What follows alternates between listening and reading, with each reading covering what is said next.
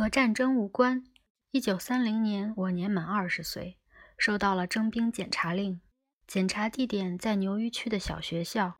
侥幸的是，当时的征兵司令官是父亲的学生。我站在那位司令官面前，他问我：“你是护山军校毕业、曾任陆军教官的黑泽勇阁下的儿子吗？”我说：“是。”司令说：“令尊大人还好吗？”“很好。”我是令尊的学生，请替我问候令尊。是，你的志向是什么呢？画家。我可没说我参加了无产者美术同盟。嗯，不当军人也能够为国效力，好好干吧。是。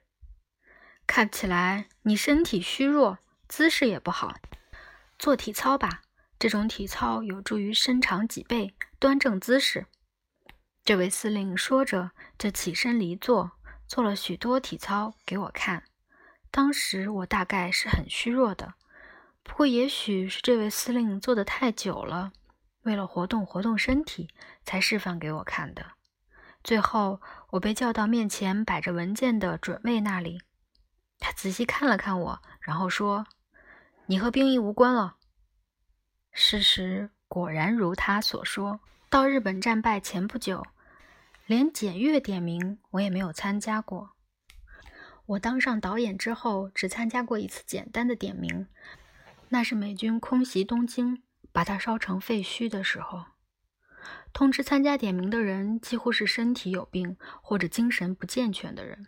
那时点完名后要检查奉公袋，装该携带东西的口袋。检查我的那位检察官说：“这人的奉公袋满分。”我想，当然满分。这袋子是我当过兵的副导演给我做的嘛。我只想着这些，却忘了敬礼了。那检察官小声对我说：“敬礼，敬礼。”我急忙敬了个礼。检察官答了礼，然后轮到下一个人。我想，检察官给我打了满分，而我却忘了敬礼，这不大合适吧？我正这样想着，突然听到身后的检察官大声喊道。你这奉公袋怎么了？我斜眼一看，只见检察官正狠狠瞪着一个被检查的人。那人的奉公袋好像是用针织的破裤衩做的，一抽紧就成了一个大疙瘩，掖在屁股后面，活像兔子的尾巴。他茫然地看着检察官，问道：“您问奉公袋怎么了？”站在检察官身后的宪兵窜出来，那人狠揍了一顿。这时，恰巧空袭警报的警笛响了。随后，美军开始了对横滨的狂轰滥炸。我和兵役的关系只有这么一小段儿。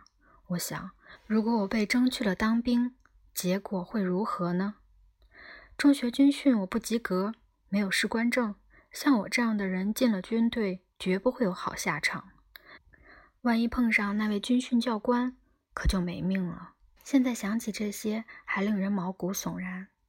没有出现这种局面，多亏了那位征兵司令。也许说，多亏了父亲更合适。